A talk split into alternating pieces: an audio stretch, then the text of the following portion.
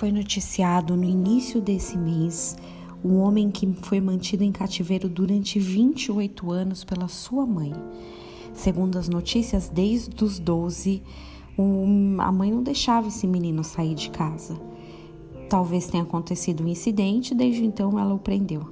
Aos 40 anos, ele foi encontrado em uma situação triste, sem dentes, cheios de ferida, subnutrido. Apesar de histórias como essas parecerem tão raras, elas não são. Você deve lembrar de um casal que manteve acorrentados seus 13 filhos nos Estados Unidos, vivendo em condições subhumanas, doentes, fracos.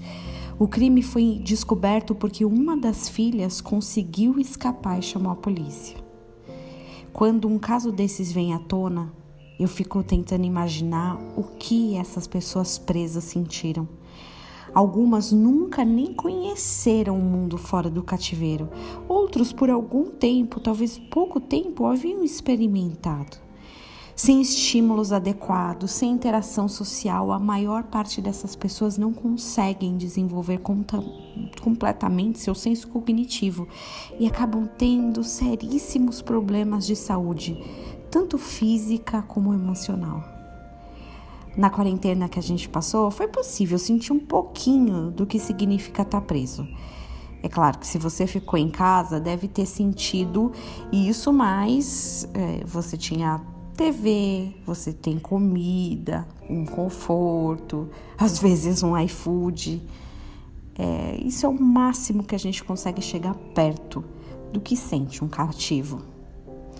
Em certos aspectos, também podemos nos sentir presos. Já comentamos por aqui que o, o, pecado escraviza e prende as pessoas. Parece até algumas coisas são liberdade, mas de fato elas são cativeiro. Cativeiro do lado de fora é angustiante, do lado de dentro, doloroso demais para aguentar. Viver amarrado dentro de um corpo triste, de uma vida vazia, de uma existência infeliz, não é o que Deus tem para nós. Salmo 68, 18 diz assim: Subistes às alturas, levastes cativo o cativeiro. Depois, para não deixar nenhuma dúvida de que Cristo levou cativo o cativeiro, Efésios 4, 8 reforça a mensagem. Jesus destruiu os poderes das prisões que insistem em nos manterem um quadrado apertado. Mais forte do que libertar um cativo ou abrir uma porta, Jesus destrói todas as cadeias que nos prendiam. Tem alguma área da sua vida que você ainda se sente preso? Cristo Jesus já te libertou. Ele já te tornou livre. Assuma essa verdade para a tua vida e não deixe mais o pecado te limitar. Deus abençoe seu dia em nome de Jesus.